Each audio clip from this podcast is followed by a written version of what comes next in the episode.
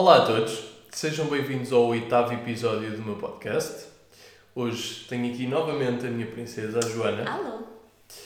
Vamos falar-vos aqui de mais uma viagem. Hoje vamos falar-vos da Croácia. Uh, também visitámos outros, outros países nesta viagem. Visitámos a Bósnia e Montenegro e também depois Barcelona numa escala, em Espanha. E pronto, mas o, o centro, o foco da viagem foi a Croácia. A Joana se calhar começa aqui por falar dos voos e dos detalhes, que pronto, ela tem isto tudo aqui escrito e então vocês ficam com uma noção. Nós fomos em que ano? Fomos em 2017. 2017. Portanto, já foi há algum tempo. E disclaimer, algumas das coisas que nós vamos dizer aqui podem não estar 100% atualizadas, por isso aconselhamos sempre que investiguem se forem viajar, para ter a certeza que as coisas são iguais, mas isto era em 2017, portanto as coisas foram assim. Nós comprámos os voos, eu acho que foi em abril, mais ou menos em abril, e fomos em setembro, portanto não foi com muito tempo de antecedência. Pagámos cerca de 220 euros cada um, ida e volta. Uma coisa curiosa que eu vim a descobrir mais tarde é que parece que não há voos diretos desde Lisboa até Dubrovnik. Nós parámos com uma escala em Barcelona e nós não tínhamos o itinerário feito. Nós comprámos para Dubrovnik ida e volta o que foi estúpido porque depois, quando construímos o itinerário, nós acabámos por ir para outro sítio quando chegámos lá, mas já falamos disso. Uh, fomos com sete amigos. Não, nós éramos sete no total, portanto, nós os dois mais cinco amigos. Queres continuar? Estava aqui a gostar dos pormenores. Eu, eu discordo, eu acho que nós compramos com bastante antecedência, 5 meses de, de antecedência é ótimo. Não? Não sei. Nós, a maioria dos voos, compramos com 2, 3 meses de antecedência. Acho que 5 meses foi bom. E por isso é que pagámos tão pouco. Pagámos 220 euros, que não é, não é de todo muito para a Croácia.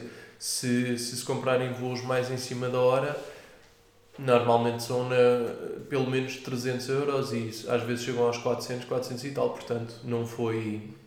Pá, eu acho que foi muito bom. Temos comprado quando compramos. Um, a viagem é assim, no total, se calhar foi mais cara do que estávamos à espera, mas poupámos dinheiro em tudo quanto foi possível, pelo menos na preparação. Sim, vamos lembrar-nos que éramos estudantes Sim, na altura. E... Na altura éramos estudantes, não era tão fácil. Não era tão fácil, não. Mas mesmo assim foi giro. Um, a Joana disse que nós fizemos mal em, em comprar os voos e de volta de Dubrovnik e eu vou passar a explicar porquê. A primeira coisa que nós fizemos quando aterramos foi ir para Split. Porque um nós. Aeroporto. Sim. Já não nos lembramos quanto é que foi o aluguer do carro, mas era um carro de 7 lugares. Nós não tínhamos o itinerário pronto antes de ir. Eh, aliás, quando comprámos os bilhetes, fomos porque como, como comprámos com tanta antecedência e era isso que nós queríamos primariamente, era não estar preocupados com o preço dos voos estar a subir e a descer, portanto comprámos logo os voos para, para resolver isso.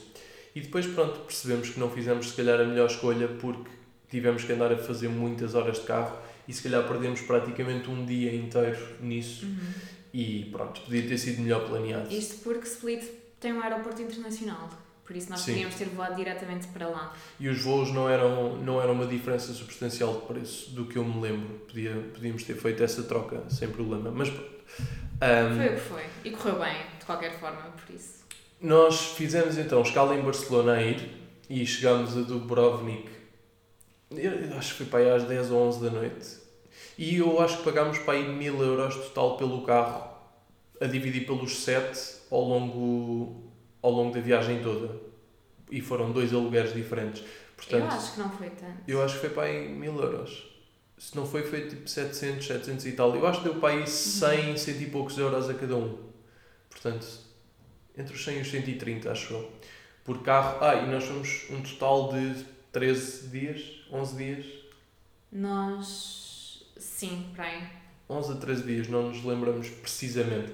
Mas pronto, voltando aqui atrás, aterramos em Dubrovnik bastante tarde e fomos lá buscar o carro e tudo mais.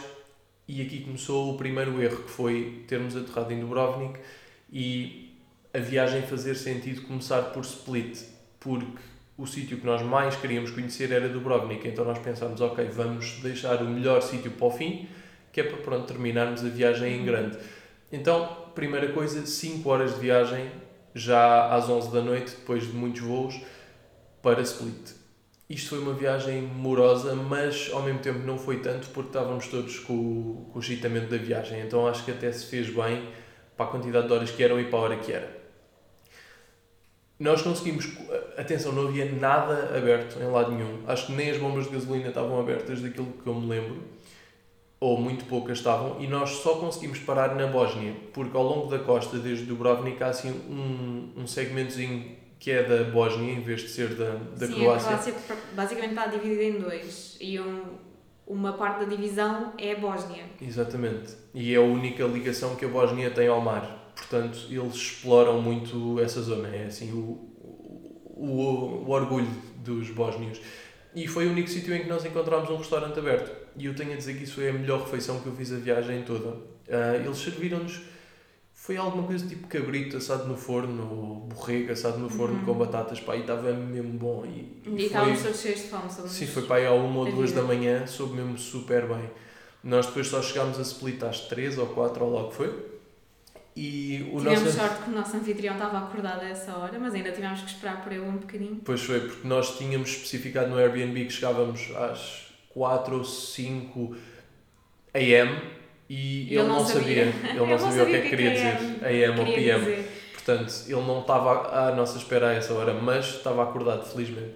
E, e Estava pronto, numa festa, ele era uma pessoa. era, era um. sei, é um bocadinho mais velho que nós na altura, eu acho. Sim, mas era uma pessoa animada e Sim. não, não lhe fez confusão, riu-se imenso ao telefone. O Airbnb tinha espaço para nós os sete, pagámos 190 euros por três noites. Era bom, estava limpo e tinha boas condições, não era incrível, como alguns são, e não era perto do centro de Split. Portanto, não recomendamos este sítio a quem não tenha carro e mesmo se calhar quem tenha melhores condições, melhor possibilidade, uma maior possibilidade de, ter, de alugar um Airbnb com melhores condições. A questão é, nós também estávamos limitados porque éramos sete. É uma quantidade gigante de pessoas para uma casa. Portanto, naturalmente, se forem duas pessoas ou mesmo até quatro pessoas, vai ser mais fácil arranjar uma casa mais próxima do centro e mais barata e tudo mais. Não tem muito a ver com isso, eu acho. Porque Eu tu consegues casas boas para sete pessoas, tens é que pagar imenso. E na altura nós estávamos todos a estudar e nós não queríamos Tá pagar bem, muito. mas é que eu estou a dizer, é muito mais fácil se forem duas ou quatro pessoas. Não é tão fácil se forem Não, sete. agora, hoje em dia, se nós estivéssemos todos a trabalhar, conseguimos uma casa muito melhor os sete. Nós pagámos 190 o total pelas três. Uhum. Assim, está certo. Pronto, isto foi super barato. 190 para 7 pessoas por 3 noites é mesmo muito, muito barato. Isto deve dar aqui 20 euros por noite por pessoa? Nem tanto. Bem, não vamos aqui julgar a Sim. minha matemática. Ahm, a zona era um bocadinho manhosa. Imaginem tipo Alfaragide, basicamente. Era mais ou menos isso, o equivalente. Portanto, não era uma zona em que fosse giro passear à volta do Airbnb. Portanto, nós nunca estávamos no Airbnb.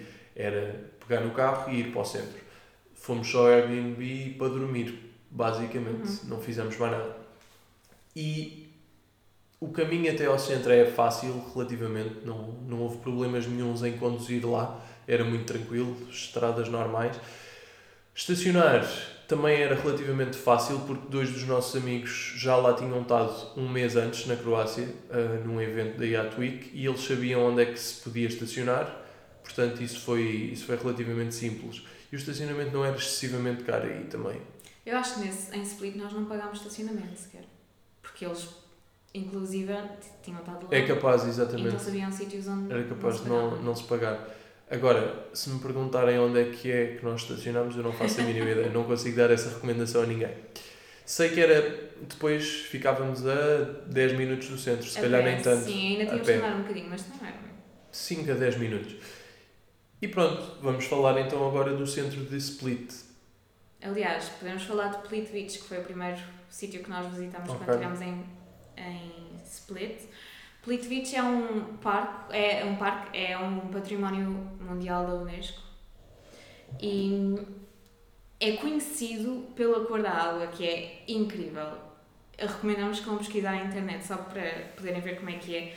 Basicamente, a conjugação das rochas com as algas que estão no fundo dos lagos e tudo faz com que a água seja um azul fluorescente. Nós pagámos, eu acho que foi mais ou menos 18 euros para entrar. Bem, 18, 20 euros por aí. Sim, não tem limite de tempo. Aquilo vale imenso a pena visitar, porque é de tirar o fogo, eu acho. Não, aquilo é absolutamente incrível. Nós chegámos lá, já tínhamos visto montes de Uhum. fotografias na net, como é óbvio, mas chegámos lá e aquilo foi mesmo mind-blowing. É, é uma beleza que nós não estávamos à espera. E aquilo começa por ser assim. Parece um. um se, calhar é um mau, uma má comparação, mas de cima parece tipo o Val do Douro, é assim muito verde e não sei o quê, e vê-se pouco a água. Mas depois, à medida que vamos descendo, começamos a ver cada, mais, cada vez mais água e a vegetação vai ficando assim um bocadinho mais para o tropical, apesar de não ser por aí além. E então é, uma, é um cenário mesmo, parece um Incrível. filme, Uhum. é incrível. Dá para ver peixes na água, dá para ver patos, dá para ver montes de coisas. O grande problema deste sítio é que, sobretudo, quem vai à Croácia no verão, não se pode entrar na água. E nós fomos com, num dia de calor. Tá, foi dos melhores dias que eu acho que nós apanhámos na viagem, porque nós tivemos algum azar novamente nesta viagem com o tempo, e este dia foi dos melhores que nós apanhámos. Estava um calor imenso, Imenso sol. imenso sol e, e não podíamos ir à água. E para perceberem, isto não é daquelas coisas que se podia ir ao parque e depois ir para a praia a seguir em Split. Aquilo era no meio do nada. Eram, eram quantas horas? 3 horas até lá? Acho que eram pelo menos Sim. 3 horas de carro até, até Plitvice. Portanto, já, já foi desagradável fazer 3 horas de carro no calor, mas pronto, o carro tinha ar-condicionado e tudo mais ajudou. Chegar lá e não poder ir à água, ainda por cima aquela água que é uma tentação tão grande, pá, foi, foi chato. Mas pronto, deu para desfrutar à mesma. Nós ainda investigámos se, o que é que acontecia se nós saltássemos para dentro da água. Acho que se leva uma multa grande. É de 80 euros, pai. Portanto, se calhar hoje em dia eu já, eu já saltava. já valia a pena. Mas depois eras expulso do parque e não podias. Então, ias no fim da mais. viagem. Mas de qualquer forma, aquilo, lá no parque anda-se muitos quilómetros, portanto, se alguma vez forem lá, nós recomendamos que levem sapatos confortáveis, água, porque eles têm cafés e bares, mas não são muito acessíveis, são um bocado longe de- dos maiores lagos onde as pessoas gostam de estar e a ver e tudo mais. Portanto, água, talvez comida e um chapéu. Parece que estamos no jardim de infância outra vez. Diz, levem chapéu e metam protetor solar. E deem as mãos e andem dois a dois. eu gostei imenso daquilo. Foi, Sim. foi um dos pontos altos da viagem e pronto, e apanhamos super bom tempo. Ahm, depois, à vinda, nós parámos num sítio. Aí já estava. Não, mentira, isso foi no dia seguinte. Que parámos Foi. em Sibenik. Sim, isto Ok. porque há outro parque nessa zona da Croácia que também é super conhecido, que se chama, nós dizemos Karka, mas Karka. aquilo escreve-se K-R-K-A, eu não sei como é que isto se pronuncia. E este, o ponto alto é que se pode mergulhar, Não é tão bonito não é como tão as bonito como o outro, mas mas dizem que também vale imensa pena e acho que a entrada é mais barata e é muito mais perto do centro de Split, é só uma hora de distância. Mas estava a chover torrencialmente no dia em que nós fomos, portanto, nós decidimos, como não íamos aproveitar a 100% a nossa entrada no parque, decidimos ir conhecer uma cidadezinha lá ao pé que se chama Sibenik. Que Mas nós fomos até lá, atenção, porque o Nós tempo fomos ainda não, lá. ainda não estava decidido. O tempo estava meio-meio e depois chegámos lá e realmente estava a chover e não estava a abrandar. Portanto, então, voltámos para trás. Este era um bocadinho mais perto, felizmente. Era uma hora e meia de, de onde nós estávamos, em Split. Uhum. E pronto, parámos nesta cidadezinha, de, ou vila de Sibenik. Sim. Não era a coisa mais atrativa de sempre. Uns amigos nossos até gostaram de ir lá conhecer um, um hotel abandonado e tirar umas fotografias que havia lá na, na, ao pé da marina, onde nós estávamos. Uhum. Mas de resto aquilo não tinha assim grande coisa. Eu acho, pessoalmente, aquela, essa vila era muito gira, mas estava um bocado fantasma e eu acho que era por causa do, do tempo, que as pessoas não estavam na rua. Eu Claro, acho que todas as cidades perdem muito do seu encanto quando está mau tempo. Portanto, nós podemos não estar nas melhores condições para avaliar se vale a pena ir lá ou não. Para nós, não tínhamos mais nada para fazer, portanto, na verdade, não, não perdemos nada em parar lá. Se eu voltaria lá com base na experiência anterior, provavelmente não. Mas nunca se sabe, porque realmente aquilo pode ser uma boa experiência se tiver bom tempo, até porque aquilo parecia que tinha umas zonas que davam para o mar mais acessíveis para se poder nadar e estar lá a relaxar e tudo mais. Eu não sei se nós dissemos, mas nós fomos em setembro. Fomos na segunda semana de setembro. Que nós pesquisámos e setembro supostamente é dos melhores meses para visitar a Croácia, porque já não está no pico do turismo e ainda está bom tempo.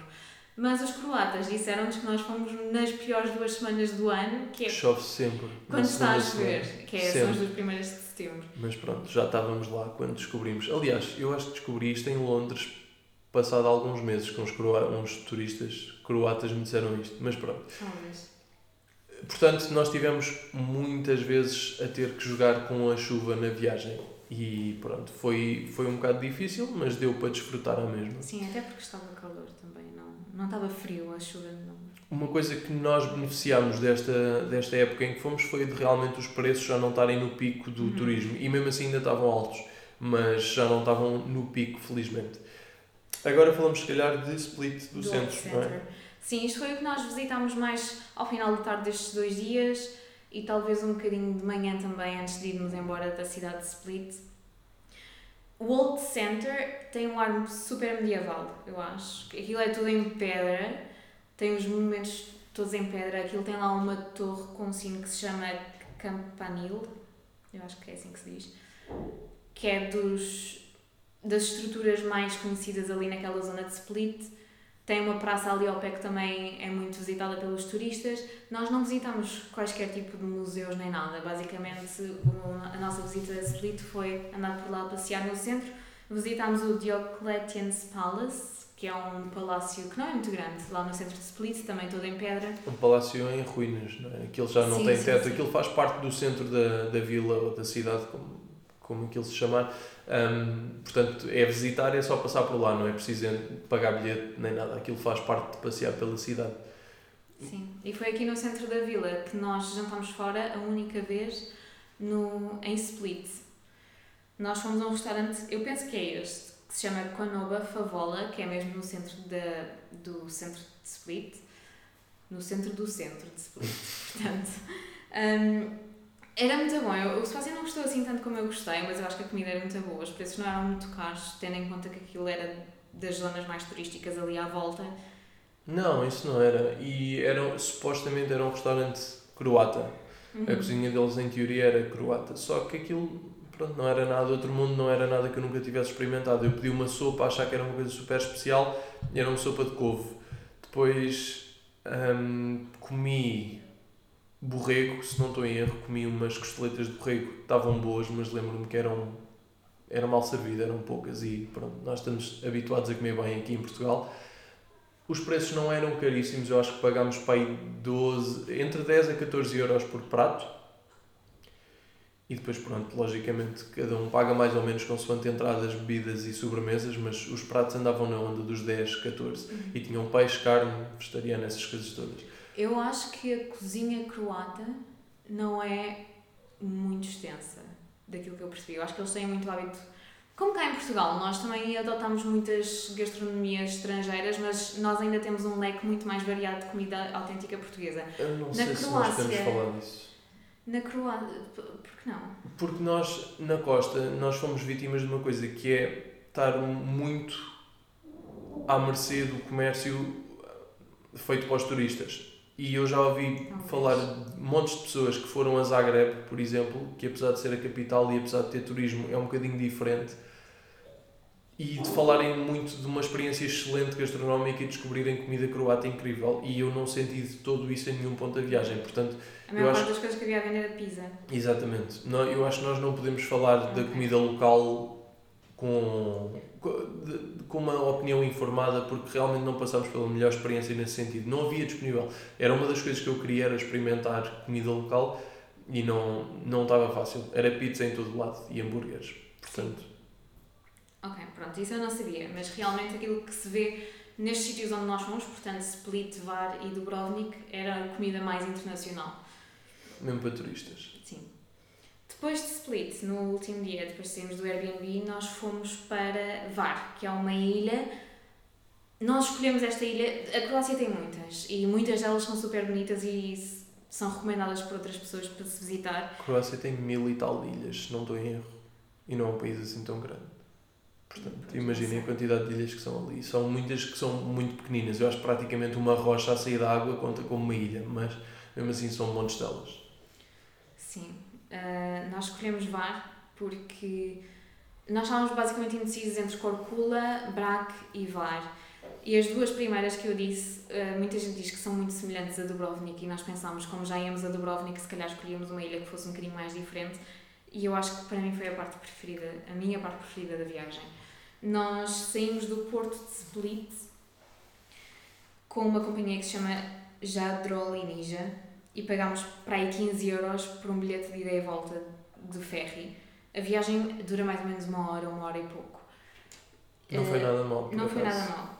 Ah, e nós deixámos o carro em Split e entregámos à companhia. Aí acabou o nosso primeiro aluguer do, do carro, não Uhum. levámos o carro para Split. Sim, para VAR. Para VAR, exatamente. VAR é uma ilha que o centro é pequenino e nós tínhamos um Airbnb relativamente perto do centro, então nós decidimos que não valia a pena levar o carro lá, até porque não é muito fácil circular em VAR E não íamos estar muito tempo. e só íamos estar dois dias, três noites. Ah, três noites? Não, duas noites. Duas noites, Portanto, nem exatamente. sequer ficámos lá o tempo suficiente para conseguir aproveitar o carro. Decidimos que era melhor não gastarmos dois dias de aluguer. Não, e foi, foi bem jogado. E pagar o Foi. preço do carro o no carro até ferry, essas coisas todas. Portanto, valeu a pena. O Airbnb foi o melhor Airbnb que nós Foi- ficámos. Também foi mais caro. Nós, por duas noites, pagámos 345 euros para sete pessoas. Super limpinho, tinha uma vista incrível lá para fora, porque se via o mar, via-se um bocadinho, não do centro da vila, porque estávamos a olhar na direção oposta, mas um bocadinho de outras casas que também eram super locais e muitas giras. Um grande pôr do sol. E a anfitriã era muito fixe. Eu gostei imenso dela. Ela tinha mão dura. Era mandona, mas Era. era. Mas, mas era. Porque ela morava num- numa vivenda abaixo daquela em que nós estávamos e ela disse que não podíamos fazer barulho. Basicamente foi isso. E nós não nos chateámos porque nós também não somos, não éramos adolescentes muito rebeldes, por isso. Depois, a primeira coisa que nós fizemos, porque chegámos cedo, nós chegámos de manhã ainda, ou perto da hora do almoço, foi ir para a praia, que foi felizmente uma grande experiência, porque nesse dia também estava muito bom tempo. E a Então praia era linda, chama-se Pokonji Dol.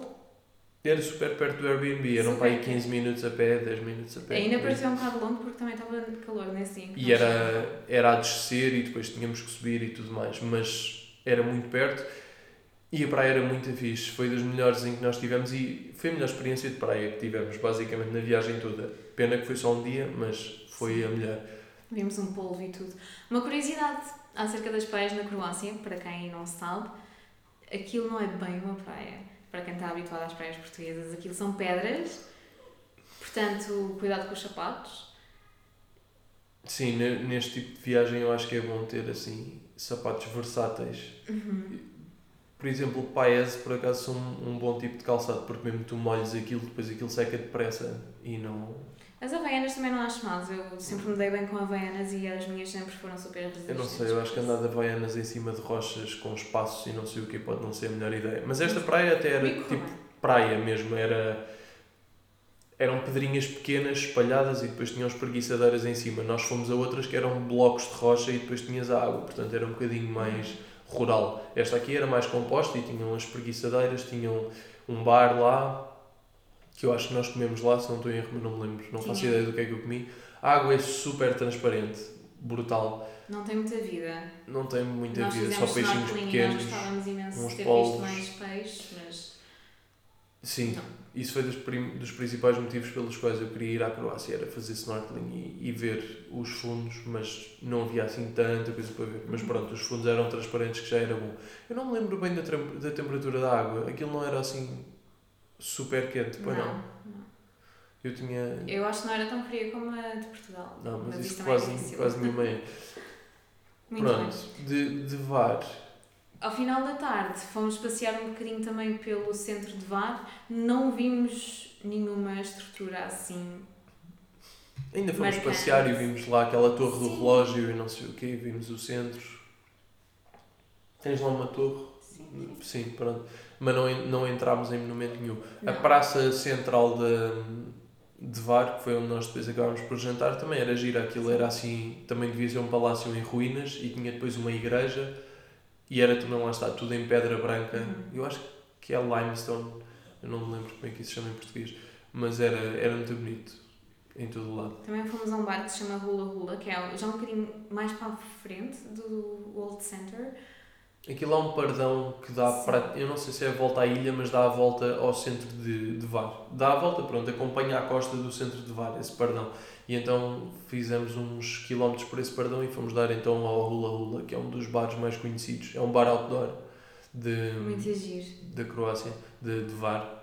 E é muito giro, estavam, estavam cheio de gente, estava música a dar também bastante alto. Estava assim aquele ambiente de festa que vocês se calhar estão à espera na Croácia. Nós fomos à hora do pôr do sol, portanto também vimos um pôr do sol. Sim, foi essa a ideia mesmo, era ir lá ao Uhum. pôr do sol, porque se tem, tem-se uma vista muito boa.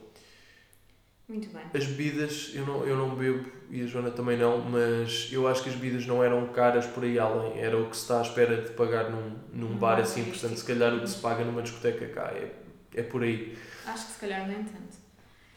No dia, a no dia a seguir, nós fomos dar um passeio de barco. Nós alugámos um barco só para nós, com skipper e tudo. Nós estamos aqui um bocado num debate de quanto é que pagámos. Eu acho que nós pagámos mais ou menos 70 euros por pessoa, que não é. É eu não achei ter muito caro, mas pela experiência que foi é incrível, porque há muitas ilhas que são uma grande atração turística ali à volta daquela zona. Uma delas é a Blue Cave, que era a que nós queríamos mais visitar, que é conhecida porque se- entra-se mesmo dentro da gruta, é uma gruta, e a água é um azul escuro também super fluorescente. Não se pode nadar nessa ilha e infelizmente nós também não a pudemos Nessa visitar porque estava mesmo. Sim, desculpa. Ahm, não a pudemos visitar porque estava mau tempo, então a entrada da gruta não era muito acessível. Mas acabamos por ir à Grape Cave, que é semelhante, mas é um bocado mais para o verde e não tanto para o azul. Nessa já mergulhámos, valeu imensa pena. Eu acho que foi das coisas mais giras que nós fizemos na Foi viagem. muito fixe. Uhum. Foi muito fixe. O, nós tivemos sorte porque isto é das coisas que nós não sabíamos à partida que íamos fazer. Foi uma coisa que nós decidimos lá em, em VAR fazer. Foi pagar então o aluguer do barco com o skipper para nos fazer esta tour das, Sim. das ilhas. E ele era muito porreiro, ele não falava muito, mas ia para onde nós queríamos e ficávamos o tempo que queríamos em cada ele ficava à sítio. nossa espera. Ele ficava à nossa espera, ele conhecia pessoas em todo o lado. alguns sítios para Exatamente. visitarmos. Ele fez-nos basicamente um itinerário desse passeio. Ele, ele depois entretia-se onde nós parávamos. Portanto, foi, foi muito fixe. Ele dizia: ah, se quiserem parar aqui para mergulhar, força, não sei o quê. Uhum. Podíamos fazer o que quiséssemos, que foi bom. Só que realmente tivemos azar no tempo. Aquilo, raramente apanhámos sol, às vezes apanhámos chuva e às vezes apanhámos assim um bocadinho mais de frio, até porque pronto, vai-se em, em alto mar às vezes e, E e fica, um fica um ventinho. Fica um ventinho. Isto foi uma coisa que eu, um grande erro que eu cometi. Eu pensei, ah, isto é o Mediterrâneo, eu já estive na Grécia, na Grécia é uma temperatura que não se aguenta, a Croácia deve ser semelhante. Então eu não levei nem um casaco para a viagem. E posso dizer que este foi o ponto da viagem em que eu me arrependi disso. Eu devia ter levado pelo menos um- uma camisola de capuz, qualquer coisa assim, porque andar de barco com vento e saltar para dentro da água não, não é fácil. Em setembro, com aquele tipo de dia. Recomendo a toda a gente que leve pelo menos um, um casaco leve fomos a um sítio que era Stiniva, Foi de onde vocês saltaram. exatamente. Ele até, aquilo há uma rocha para aí de 12 metros, acho eu, o ponto mais alto onde dá para saltar. E ele até nos disse: ah, vão por aqui, não sei o quê, podem saltar um para este ponto. Obviamente que E- eu e a Rebeca, que éramos as únicas meninas do grupo, não nos aventurámos nisso. E o João, que é um dos rapazes que foi connosco, que já lá tinha estado antes, já tinha feito esse salto também, portanto ele já sabia para onde ir. Ele já tinha feito essa rota, isso valeu a pena. Mas aí pronto, fomos basicamente para saltar. Aquilo tinha uma praia muito gira, só que nós não chegámos a atracar porque estava mau tempo, basicamente, então não valia a pena. Acabámos por parar noutros sítios, que foram Palmijana, E fomos a um sítio que é Blue Lagoon. Estes sítios também são bastante turísticos, eu acho, porque vimos alguns bares ali mesmo em frente à costa que tinham mesmo aquelas espreguiçadeiras e tendas e tudo. Estava completamente vazio, aquilo pareciam ilhas fantasma. pois é. Mas via-se que aquilo, em tempos, eram sítios bastante movimentados. Eu acho que aquilo está mesmo feito para isso, para os barcos irem lá, pararem no, no caminho, as pessoas saírem, depois voltarem a entrar no barco e, estarem lá Uhum. só umas horas a desfrutar do sítio. Este género de, de bares onde nós estivemos. Mas foi, foi uma grande experiência. Eu acho que isto foi a parte que eu mais gostei da viagem. E se tivesse estado bom tempo, tinha sido incrível. Incrível. Yep. Tens assim mais alguma coisa a dizer de, de De bar? Não, nós também não passámos lá muito tempo. Depois Nós- voltámos para Split. Os preços também, nós jantámos no centro, no, no última noite que lá tivemos, comemos um, um hambúrguer, se não estou em erro, e também, pronto, foi um hambúrguer entre os 10 e os 15 euros para aí, portanto não foi também nada de absurdo, foi um preço normal que se espera pagar numa viagem na, na Europa. Sim. Depois voltámos então para Split de manhã, bem cedo, se não estou um erro. Alugámos outro carro que era exatamente igual e acho que até era o mesmo carro e fizemos então a nossa jornada de regresso a Dubrovnik. Até Dubrovnik. Portanto, como podem ver, já isto já vai ser. Pronto, foi, foi um desperdício nós temos feito este ir e vir. Foram 10 horas no total e podíamos ter poupado pelo menos 5 delas se tivéssemos aterrado no aeroporto certo. Não faz mal. isso. Mas pronto, nesta aqui já íamos um bocadinho menos contentes na viagem, porque já não íamos com aquele excitamento inicial e estava mau tempo e não sei o quê, portanto a viagem custou um bocadinho mais. As estradas, as estradas, vou-me aqui aproximar do microfone, as estradas na, na Croácia são complicadas, porque eu, nós andámos em autoestradas, mas muitas das estradas eram junto à costa, era tipo uma estrada marginal e era tudo aos S de uma faixa e muito estreitas, portanto se apanhássemos um carro mais lento à frente não era nada fácil ultrapassar. Ah, nós ainda, eu não me lembrei disto por acaso. A caminho de Dubrovnik nós ainda parámos numa praia. Ah, pois paramos, pois foi. Já não me lembro onde é que era. Não faço ideia onde é que isso era, mas nós vimos, E era enorme. nós vimos no, no mapa e, e acho que decidimos parar no caminho, não foi uma coisa planeada. Acho que as Sim, pessoas não. tinham fome e não sei o que quisemos ir. Queríamos Comer. descansar um bocado, então Pois foi. parámos. Olha, não vos podemos informar deste sítio. Também não foi nada de espetacular, portanto não, Sim. não faz falta. E pronto. Mas eu acho que esta foi a praia mais praia que nós vimos, porque eu acho que esta foi o mais É, parecido tinha- com areia. Nós até comprámos uma Era mais bola. terra. Comprámos uma bola nessa praia para jogar e não Pois sei o quê. É, isso era mais praia. Pronto, Dubrovnik. Chegámos lá, a primeira coisa que, foi, que fizemos foi ir ao Airbnb enquanto o Sebastião estacionava o carro. Nós chegámos lá, o Airbnb por acaso estava super bem localizado. Era mais ou menos 10, 15 minutos do centro de Dubrovnik a andar. Chato, estava super sujo quando nós lá chegámos. E o Airbnb não era muito bonito, mas lá está, nós éramos estudantes, por isso foi o que deu. Nós pagámos 390 euros por 6 noites A dividir pelos sete. a dividir pelos Portanto. sete. O Airbnb tinha dois quartos, um com duas camas, outro com duas camas de casal e um sofá-cama montado. Portanto, nós até estávamos bastante confortáveis e tinha uma cozinha, tinha um terraço também ótimo para nós jantarmos lá fora à noite. Vamos dizer que não foi o pior podíamos ter arranjado, mas Eu acho que foi o pior que podíamos ter arranjado. eu acho que se calhar ainda podíamos ter tido uma experiência pior.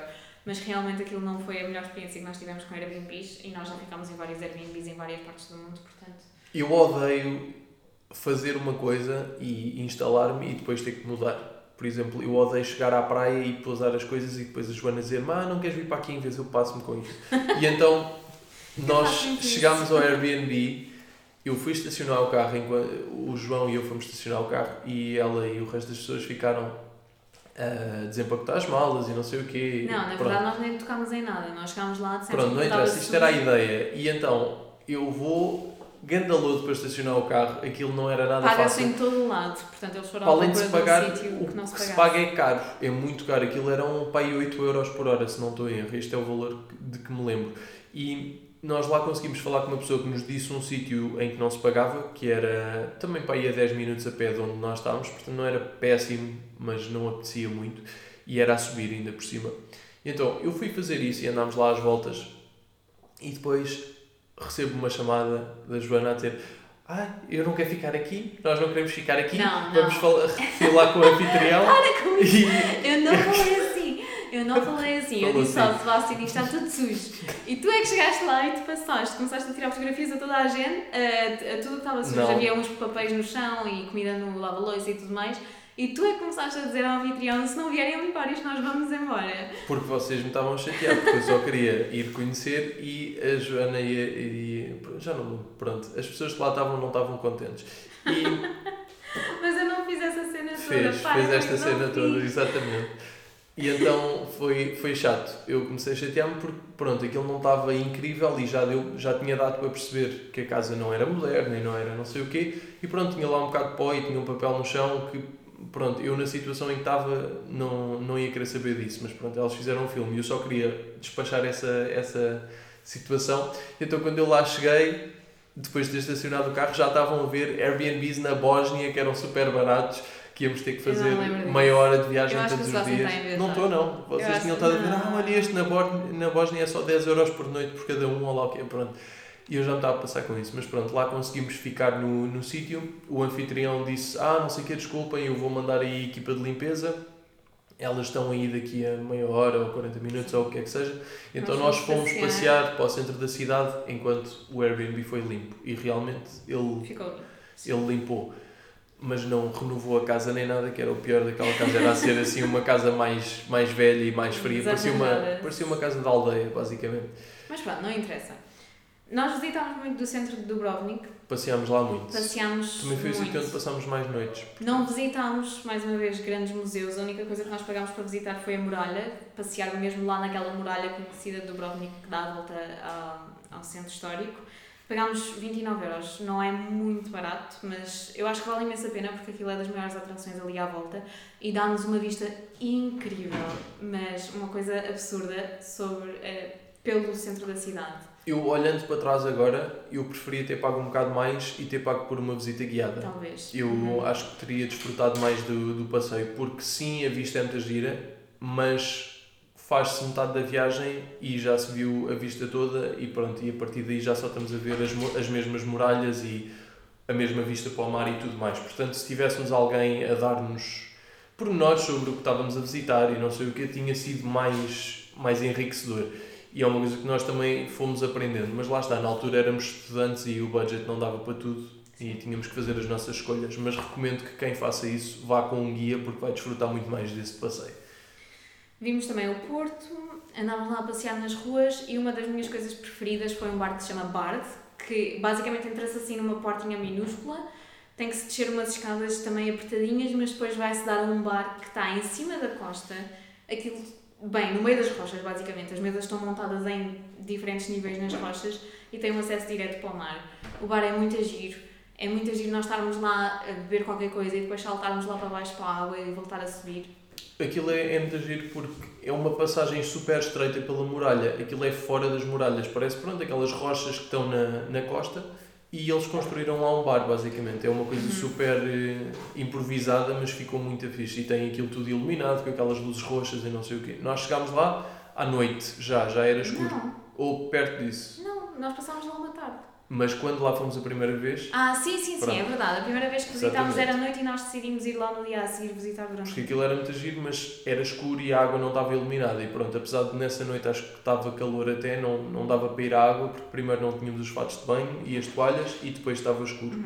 Portanto, não, não foi o ideal, mas foi, de- deu para conhecer um sítio que depois quisemos lá voltar. E valeu a pena, e foi, foi muito giro. Quando voltámos, as bebidas eram muito caras, aí isso não estou em erro. Nós não bebemos nada, mas eram, eu acho que as cervejas eram de 5 euros para cima, por exemplo, e pronto, depois os cocktails haviam de ser mais, e as bebidas brancas. Deste bar, assim, pronto, não tenho mais nada para dizer. Acho que não se comia nada lá, era mesmo só beber. E tinham música e tudo mais. O centro histórico eu, eu adorei, acho que foi o centro histórico mais bonito que nós visitámos. Muito bonito. Era o maior também. E, eh, mas pronto, não era drasticamente diferente dos outros centros históricos que nós tínhamos visto. Isto, Sim, do que nós conhecemos era- a arquitetura era tudo, toda muito semelhante. Se calhar estamos aqui a dizer um erro gigante se calhar há períodos históricos em que aquilo foi construído completamente diferente de um sítio para o outro, mas pronto, nós não somos conhecedores e aquilo parecia-nos tudo muito semelhante, mas muito giro. Tinha um, o, o Porto, era giro de se ver também. Tinha, aliás, nós até fomos lá ver fogo de artifício ao Porto por uma noite. Uhum. Foi, foi uma experiência muito gira. Não dava para tirar fotografias como deve ser, mas era, era muito giro. Aquilo tinha uma loja de doces também que ela, elas adoraram. Era uma Montes- boa nome. Havia assim, tipo Barris. barris. de pirata, pronto, barris, e aquilo era assim com um tema de piratas e montes de gomas lá dentro. Tipo uma hustle, mas assim, estilo piratas. Temos ali o Piggy a fazer O Piggy está a chamar, deixa-me tratar dele. Mais coisas. Depois, uma das coisas que nós quisemos fazer era desfrutar precisamente das ilhas que a Croácia oferece, que oferece montes delas. E em Dubrovnik nós conseguimos ainda desfrutar de duas. Uma delas foi, a primeira foi Lokrum, que é a ilha que basicamente se vê quando se está fora, fora ou em cima da muralha da cidade. Vê-se essa ilha muito próxima, é super próxima de Dubrovnik. Aquilo é uma viagem de 15, 20 minutos de ferry, portanto é muito rápida. E, mas foi carota ainda, foi 20 euros, se não estou em erro, por, por cada pessoa. Eu acho que sim. E se calhar até foi mais curta a viagem, se calhar foi 10 minutos, a Joana tinha aqui esse apontamento. E Então nós fomos Muita lá ideia. no segundo dia, basicamente. Foi logo nós chegámos, passámos lá a noite e no dia seguinte fomos. Não sei se foi logo no segundo, mas também Eu tenho essa ideia. não interessa. A Mas- ilha era super gira. Tinha montes de animais, montes de coelhos e pavões. Coelhos e pavões. E os, os coelhos eram super amigáveis porque estavam habituados a que as pessoas lhes dessem, lhes dessem comida. Uhum. Então nós tínhamos pão, acho eu que nós tínhamos feito umas sanduíches e estávamos a dar um Os bocadinho aos coelhos e eles vinham lá ter connosco. Aquilo foi giro. Tinha. Nós fomos a um sítio que basicamente instalámos ali numa zona das rochas que era ótima para eles saltarem. Os rapazes ficaram todos contentes porque adoram mergulhar das rochas. Eu também gostei imenso de nadar ali à volta, a água também, mais uma vez, super transparente. Super transparente mesmo. Super E era daqueles sítios nós conseguíamos, eh, nós levámos os snorkels e então ao pôr a cabeça dentro da água dava para ver algumas das rochas que estavam nessa zona circundante, mas depois tinha assim uma queda gigante e não dava para ver o fundo. Portanto já era uma daquelas, uma daquelas vistas incríveis e que eu gosto de ver quando quando estou Uhum. a fazer snorkeling. Portanto, só que depois pronto, tive problemas nesse dia a equalizar, não conseguia descomprimir e então não conseguia descer muito, foi uma das coisas que mais me chateou. Mas deu para desfrutar desse sítio incrível na mesma. Muitos mergulhos, não apanhámos o melhor tempo, mas ainda deu para desfrutar. Passámos Sim. lá o dia todo, praticamente. Depois tínhamos que te- que ter cuidado com os horários dos barcos, porque aquilo parava a partir de uma certa altura. E esta ilha eu acho que nem sequer dava para lá passar a noite, era mesmo só uma day Eu, trip. eu acho que sim. Aquilo tinha lá um edifício, mas parecia-me que era mais uma coisa. E eles tinham uns restaurantes, mas nós não, não Sim. comemos lá, nós levámos sanduíches nesse dia, portanto nem, nem conseguimos dizer preços dos sítios. E, e pronto, foi, foi uma das coisas mais giras que fizemos, ir a Lockroom. Vale a pena, e sobretudo se forem num dia de sol. Uhum. Visitámos também outra ilha que é Kolotchep, que é um bocadinho mais longe. Foi uma viagem de mais ou menos 30 minutos. Eu não me lembro de quanto é que nós pagámos pelo Eu acho que foi mais barato, eu acho que pagámos para aí entre 10 e 13 Eu acho que pagámos euros. menos de 10 euros. Porque eu estive a ver online e aquilo dizia que era 3 euros, mas 3 estava a parecer um bocado barato. Não, acho que nós não pagámos tão pouco. Mas pronto. E esta aqui foi, foi complicado, porque nós tínhamos visto o porto e o horário do ferry, mas depois chegámos lá e não se podia estacionar lá no, no sítio, ou se se podia, pagava-se imenso. Então nós tivemos que descobrir outro sítio para estacionar que não fosse um balúrdio e que não nos fossem rebocar o carro, mas para fazer isso perdemos o ferry, o primeiro, portanto tivemos que esperar por, eh, por outro ferry. E, portanto, tentem planear isto com cuidado e não chegar demasiado em cima da hora para o caso de terem este género de, de imprevisto.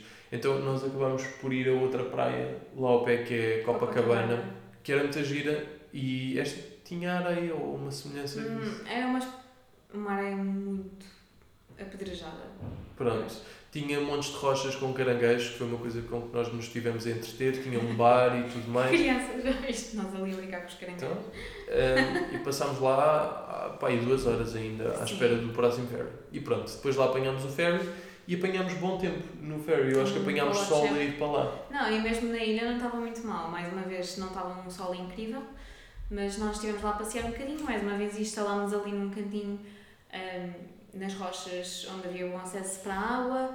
Estivemos lá a nadar, a fazer snorkeling. Mais uma vez, não fizemos nada especial, não visitámos nada em específico, não fomos a nenhum sítio impressionante. Eu acho que aqui também não havia, não era esse o intuito Sim, desta é- ilha. mais uma vez a ilha parecia deserta. E esta era daquelas ilhas muito menos turísticas, não era, não se chegava e, e viam-se logo bares à espera que as pessoas chegassem e montes de gente, não era nada assim, era uma ilha muito mais, eu acho que as pessoas vivem lá, pronto, acho que é mais isso e algumas pessoas vão visitar, mas não é uma ilha muito turística, portanto foi giro, eu gostei dessa experiência mais rural e andámos lá a explorar um bocado e eu tive uma experiência um bocado estranha que eu acho que toquei num bicho e depois toquei no snorkel ou na boca ou qualquer coisa e fiquei com um lado da boca completamente dormente durante montes de tempo e estavam-me a doer os dentes.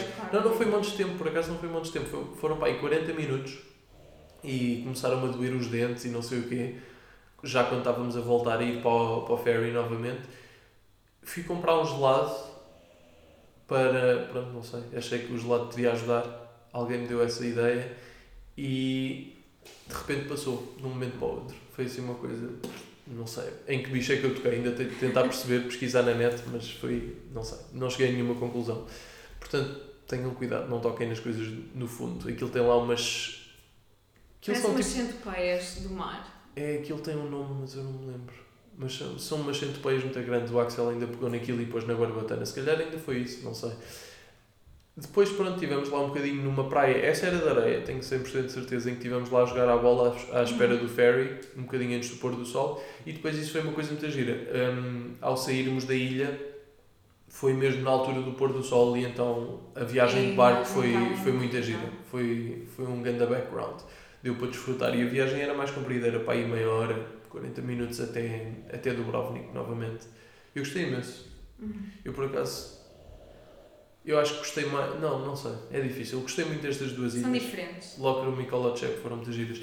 E a praia de Copacabana, eu acho que com um bom tempo também, quem estiver É em muito Dubrovnik, é, é muito giro. Porque pronto, Dubrovnik, logo ali no, no centro histórico, não tem praias, tem o porto, basicamente. E tem E- aqueles acessos das rochas. Mas não é o melhor sítio para fazer praia. Portanto, esta praia de Copacabana não era muito longe e é um sítio que eu acho que vale a pena.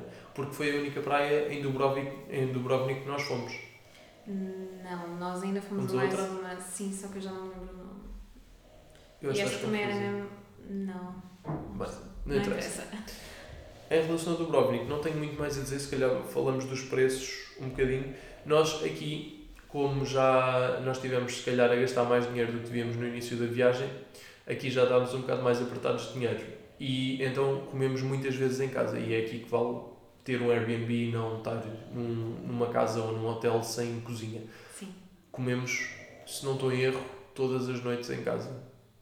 Talvez tenha havido uma noite em que fomos comer uma sobremesa fora ou qualquer coisa assim, mas eu acho que jantámos sempre em E casa. jantámos bem, porque nós tínhamos ali um terraço também amigável. Havia um supermercado no centro, do- no centro histórico que não era a coisa mais barata.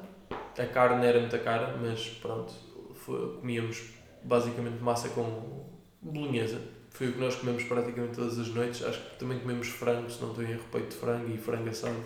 Mas pronto. Não era, não era a coisa mais barata de sempre, mas dá para, dá para comprar comida e comer em casa e vai de certeza sair mais barato do que comer fora. Depois, mais coisas da viagem, que foi uma das foram das coisas que nós queríamos fazer já com antecedência, não decidimos na, já lá, foi, já tínhamos planeado ter tempo para fazer estas viagens, foi ir então à Bósnia e a Montenegro. Sim. A Bósnia foi o sítio onde nós fomos primeiro. Nós decidimos ir a Mostar, que é uma das cidades ali na Bósnia que é super conhecida por causa da ponte. Que é Stari Most. Sim. É? É. Ok. Esta ponte é super conhecida porque tem um design muito bonito e a Bósnia esteve recentemente em guerra, no, nos anos 90, se não me engano. Acho que se calhar Ah. foi um bocadinho antes, mas sim, acho que entre os 80 e os 90. Sim. A primeira impressão que eu tive da Bósnia é que era uma cidade muito Aqueles dark. países todos estiveram em guerra, só que pronto, a Bósnia foi um dos que sofreu mais. Um E esta zona especialmente, acho eu, Mostar. Porque há uma questão que é os países costeiros conseguiram reconstruir-se muito facilmente porque têm costa e então por causa da costa têm turismo muito fácil que rende muito. E a Bósnia não. Tem aquele pedacinho de nada de costa mas que pronto não impacta o suficiente a economia. Então o país é muito pobre apesar da Croácia também ser pobre. Mas a Bósnia é muito mais pobre e as condições são claramente muito mais deploráveis.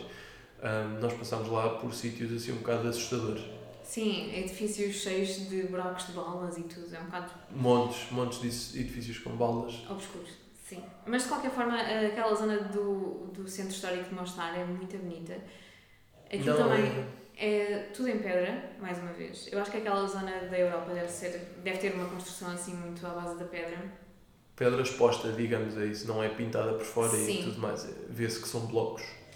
A ponte é incrível, tem uma vista incrível para o rio, a própria vista do rio para a ponte também é muito bonita.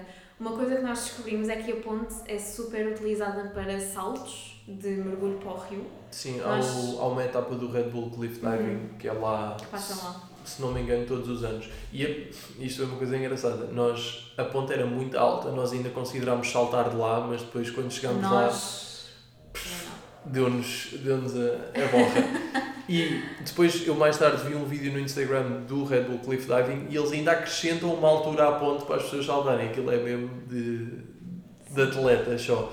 mas é, há lá um, um local, um bósnio, que anda para lá de fato bem a falar com as pessoas, que basicamente ensina as pessoas a saltar para o rio, a saltar da ponte. Então ele vai fazendo por patamares, há lá umas rochas à volta e ele vai fazendo aquilo.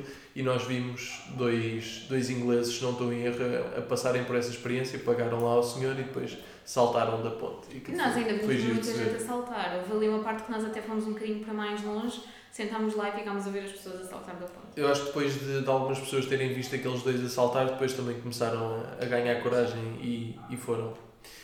Em relação ao centro histórico de Mostar, um, aquilo é super giro, tem tantas lojas de souvenirs, tantas, tantas, tantas, e as souvenirs deles são super locais. Muitas delas são à base de recordações da guerra, com porta-chaves com balas e tudo. Cuidado com essas souvenirs, porque podem ser retiradas no aeroporto, que foi o que aconteceu a alguns dos nossos amigos. Mas é super local. Eu acho que aquilo são um tipo de souvenirs e um tipo de comércio que eu não vi em mais lado nenhum, nem de forma parecida. É preciso ter muito cuidado com os pickpockets. Isto foi uma coisa que não só havia avisos por todo o lado, como as próprias pessoas andavam a falar disso na rua.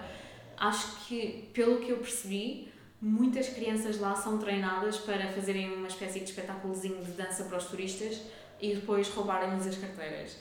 E isto é uma coisa que hum, é importante passar mensagem, acho eu, porque obviamente que é um, um tópico um bocado sensível e pode gerar uma situação desagradável para quem não esteja ciente desta situação.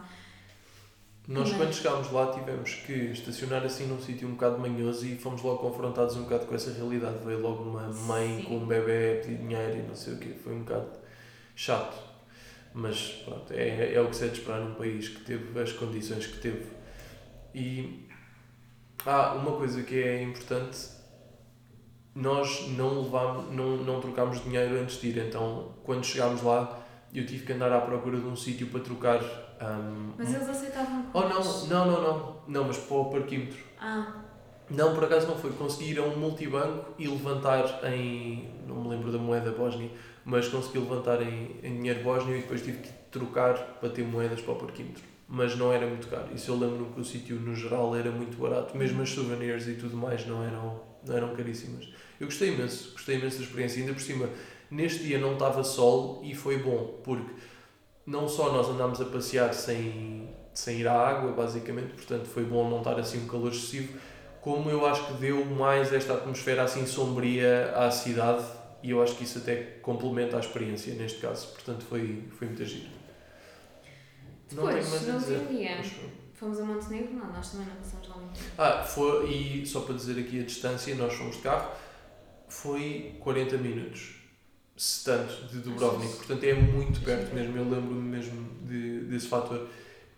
Que pronto, vale a pena quem, quem esteja em Dubrovnik tirar um dia, ou mais que não seja meio dia, para ir a, a Mostar, vale a pena, eu gostei imenso. Vale imenso a pena. É uma experiência completamente não, diferente, é um choque de realidade.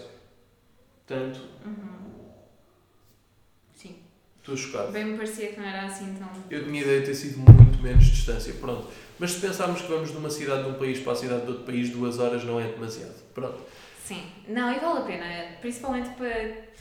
Dubrovnik é muito giro e vale a pena visitar a fundo, mas realmente não tem. Não é uma cidade muito extensa, portanto, não, não é como Paris, que uma pessoa passa lá uma semana sem parar e consegue chegar ao fim das férias sem ter visitado tudo. Dubrovnik vê-se relativamente rápido, portanto, Sim. se tiverem um tempo extra, ir a mostrar é sempre uma coisa que vale a pena. O programa é mesmo esse tempo extra. E depois, último dia antes de voltarmos, fomos a Montenegro, que é Sim. para baixo, para, para sul. Nós fomos a duas cidades em Montenegro, que foi Kotor, que foi o primeiro sítio que visitámos. Essencialmente também andámos só por lá a passear. Aquilo tem uma igreja no topo de uma colina que acho que é muito conhecida e o trilho, o próprio trilho até à igreja é, de umas, é das maiores atrações turísticas ali naquela zona. Nós não fomos porque nesse dia já estava muito mais calor e nós não somos pessoas que gostem de andar a fazer este tipo de caminhada. Era uma caminhada gigante. E não muito só não, não tínhamos tempo porque nós ainda queríamos ir a Budva, que era mais a sul, e portanto não íamos ter tempo para fazer isto tudo. Sim. Mas tivemos uma grande sorte com o tempo. A viagem para lá, pronto, eram estradinhas assim às curvas na costa, muito estreitas na mesma, mas estava bom tempo, foi giro e depois quando chegámos a, a Kotor deu para desfrutar. O centro histórico era uma vez mais uma cidade medieval, medieval exatamente, muito parecido com o, que, com o que tínhamos visto na Croácia mas foi uma experiência ligeiramente diferente. Eu lá sentei-me num restaurante e tentei pedir alguma coisa croata, aliás, um, montenegrense, e eles recomendaram-me uma tábua de queijos e presunto. E eu fiquei, pá, isto é o que Isso você não gosta de queijo. Mas pronto, isto é o que há em Portugal, portanto, Sim. não- eles têm um bocado dessa cultura também. Pelo que eu percebi, o tipo de pratos típicos destes países são coisas assadas no forno com carnes gordas, cabritos e borregos e porco e tudo mais. Mas, olha, não sei, não conseguimos encontrar muito disso na costa. Também, se calhar, porque é uma zona mais quente e esses pratos são mais típicos das zonas mais frias, mais para as montanhas e para o interior. Mas pronto, Cotor é muito giro. É muito giro. A minha parte preferida de Cotor foi quando nós fomos ali para o pé do Porto de Cotor e depois há ali uma espécie de um. É um Não é um pontão. pardãozinho, é, assim, é uma espécie de pontão tem montes de artistas a pintar a vila e as montanhas de Cotor. Eu acho que foi das coisas mais bonitas que eu já vi. Tudo alinhadinho, tudo a fazer as suas pinturas. Eu creio que aquilo não tem uma praia assim muito óbvia ali ao pé. Ou pelo menos nós, nós não encontramos. encontramos. E então nós fomos para Budva, mais a sul, que aí já tinha praia. E o, Mais uma vez de rochas. Esta também era de Sim. rocha. esta era daquelas pedrinhas. Esta chamava-se Old Town Beach. Portanto, é mesmo. Parece que é a, cidade, a praia principal ali no, no centro Eu- histórico. Eu adorei Budva porque ao chegar aquilo parece assim. É meio metropolita. São assim prédios mais recentes e um bocado mais espalhafatosos na costa. E vê-se que há muitas coisas feitas para o turismo. Mas depois, de repente, há o centro histórico e há a praia a partir do centro Uhum. histórico. E é assim um contraste de realidades muito giro. E as pessoas eram muito simpáticas em, em Montenegro. Eu gostei imenso. Em Montenegro, no geral eu gostei imenso da, da atmosfera e acho eu já falo disto depois no fim da viagem mas, mas gostei muito acho que Budva era muito giro o centro histórico lá está mais um, um semelhante aos que já Nós- tínhamos visitado Nós ficámos lá um bocadinho nessa praia, almoçámos lá e depois eu e o Sebastião eh, fomos os únicos que quisemos ir visitar um bocadinho mais do centro histórico. Não só andámos por lá a passear nas ruas, como fomos visitar umas ruínas romanas que havia lá. Eu, não, eu acho que aquilo se chama mesmo Old Roman Villa Remains e também foi dos sítios mais giros que eu já vi eu, eh, nesta viagem, pelo menos. Porque são. Eu acho que faz um bocadinho também contraste com o resto da arquitetura, porque estas ruínas são mesmo romanas. De qualquer modo, nós depois voltámos a passear no centro. Budva tem das souvenirs mais giras que nós encontramos durante esta viagem. Eles fazem imensos desenhos em pedras e cascas de mexilhões e tudo mais. Nós temos ali uns, por acaso não tenho aqui para mostrar. Mas nós comprámos para aí 4 ou 5 souvenirs lá porque não conseguíamos escolher então comprámos é todos. Comprámos todos. aquilo é muito giro o comércio local por acaso Super giro. Fomos também visitar uma estátua que se chama. Eu acho que aquilo não tem o nome oficial, porque há quem diga estátua da bailarina, estátua de dançarina ou da ginasta, mas Sim. aquilo basicamente é do outro lado da praia, de onde nós estávamos, num sítio onde temos vista para o centro histórico. Há lá uma estátua que está montada no meio das rochas. Há várias lendas associadas ao porquê daquela estátua estar lá, mas a vista também é incrível e a estátua fica muito bonita ali naquela zona. Aquilo é um pardão que vai ao longo da costa, quando estamos virados para o mar, para a direita da praia, e se não estou em erro, isso é um pardão que também vai dar a outras praias, mas nós já estávamos lá ao final da tarde, portanto não, não fomos a Sim, outras nós praias. estávamos só à procura da estátua. Fomos ver a estátua e era, a era ao pôr do sol, era já, era já ao pôr do sol, portanto também apanhámos uma grande vista. E depois, pronto, jantámos lá No italiano. no, no italiano, exatamente. Foi, foi uma boa refeição, lá está, não, Foi a era um italiano. da viagem. E foi isso, nós depois voltámos para Dubrovnik para apanhar o voo. Tivemos imensa sorte em Budva, pronto, nesse dia de Montenegro, porque teve muito bom tempo ao longo do dia, tanto que conseguimos ainda ir à praia quando chegámos, a Budva, que já foi a Uhum. segunda parte dessa viagem do dia. Depois deixámos um dos nossos amigos, o Axel, num, num hostel, que ele depois continuou a passear por lá, sozinho, e voltámos para, para Dubrovnik nessa noite, que eu não me lembro exatamente qual é que é a duração da viagem, mas creio que são duas a três horas, talvez, ou se calhar até um bocadinho mais por estradinhas muito estreitas. Ah, isso foi uma das coisas para a Bósnia. Para a Bósnia era autoestrada. Por aqui eram estradinhas muito estreitas. Na costa, marginais. E começou uma chuva torrencial nessa noite. Eu acho que até nem fui eu a conduzir a maioria do caminho, foi o João. E eu fiquei com uma dor de cabeça gigante nessa viagem. E pronto, tivemos sorte no sentido em que deu para desfrutar o dia e depois de manhã, eh, durante a noite é que ficou aquela chuva tramada. Não foi bom para a viagem, mas deu para aproveitar o dia da melhor forma. Isto foi o nosso último dia da viagem. Agora, acabando aqui e só recapitulando algumas coisas ou falando de algumas coisas que nos esquecemos, eu não senti que o povo croata fosse simpático por aí além para connosco. Eram, não eram desagradáveis, mas também não eram super simpáticos. E não sei, em alguns sítios eu senti muito mais isso. E em Montenegro foi um deles. Acho que as pessoas eram super amigáveis e interessavam-se e faziam perguntas, ah, de onde é que vocês vêm, e estão a gostar e não sei o quê, e olha, podem ir ver isto. Houve pessoas a quem nós fomos comprar ímãs e outras coisas que, pronto, havia assim uma interação muito simpática e ao passo que os croatas era mais dá cá o teu dinheiro e pronto, vai à tua vida. Pronto, são maneiras de ser, eu não vou julgar, mas é só dizer aquilo que eu senti. Em termos de recomendações, eu recomendo vivamente que vão a Montenegro e eu se calhar não dei o, valor, o devido valor a Montenegro antes de ir à viagem e depois da viagem já, já dou e uhum. acho que é um sítio que eu até visitava outra vez para conhecer mais alguns sítios e se calhar até estar em Budva mais um ou dois dias valia a pena para relaxar, não, não propriamente para conhecer mais, mas sim para desfrutar da cidade em si. Mas concluindo, eu gostei, gostei da viagem, gostei muito da Croácia, os pontos altos foram Var e Plitvice sem dúvida para mim. Dubrovnik também é muito giro e as ilhas, mas se eu voltasse agora era para, era para Var e para ver mais algumas das ilhas aí. Sim. Tu? Pontos altos para mim, eu acho que também foi Var e Budva, definitivamente. Eu acho que não voltaria a Split. Não fiquei impressionada por aí além, mas é giro e eu acho que nós ficamos sempre com aquele bichinho, se não formos, não sabemos o que é que estamos a perder. Não, isso claro. E ficamos sempre com vontade de ir, mas agora não sei se voltaria. Eu acho que nós não, não programámos nada mal as coisas em Split, porque basicamente não passámos lá grande tempo. Tínhamos um dia essencialmente para visitar Split, que é o que chega. Porque os outros dias é estar em Split como base, mas viajar para ir para, para Plitvice ou para Krakow ou o que é que seja, para visitar os lagos. E aí é um bom ponto para se estar realmente.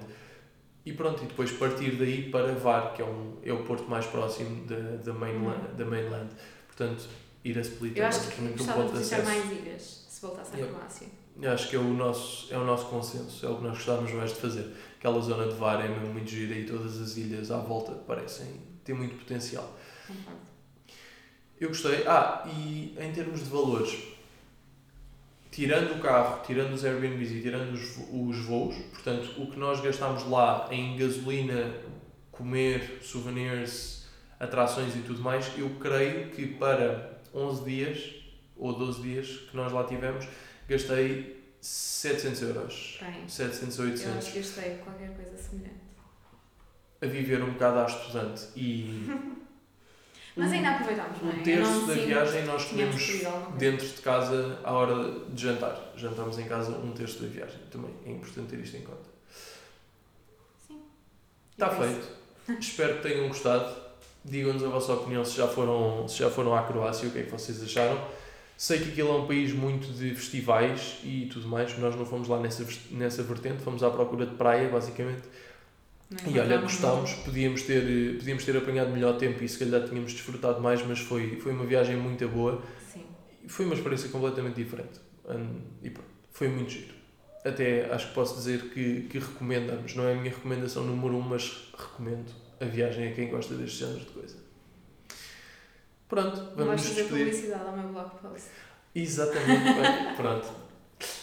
Bem, nós faz, basicamente. Faz tu publicidade. Nós então. basicamente. Então. O Sebastião estava a insistir para fazermos este episódio hoje porque eu criei um blog e acabei de fazer um blog post sobre a nossa viagem à Croácia e ele insistiu que eu fizesse parte deste episódio também por causa disso. E agora não ia fazer publicidade meu blog post. Eu não insisti, só que tu fizesses tu também insististe que fizesses parte deste episódio. Não, Pronto, nem todo, foi um convite. Eu aceitei, mas ele todo não estava à espera disto. Leiam o blog da Joana, o, o post dela está muito a giro. Eu gosto muito da maneira que ela escreve e pronto, ela descreveu a viagem que nós fizemos, portanto se forem ver o, o blog post tem lá tudo por escrito, as coisas que nós visitámos e tudo mais E fotografias, que eu É acho que é a melhor E parte. fotografias, exatamente. Eu vou tentar pôr aqui também no episódio, eu ainda não editei, mas vou tentar pôr aqui ao longo do episódio, mas vale, vale a pena ler e tem lá informação mais, mais acessível. Ah, Está em inglês, é uma experiência diferente. Vão, vão ler. Eu vou deixar o link dela nos comentários do episódio. Obrigado a todos Obrigada. e até à próxima.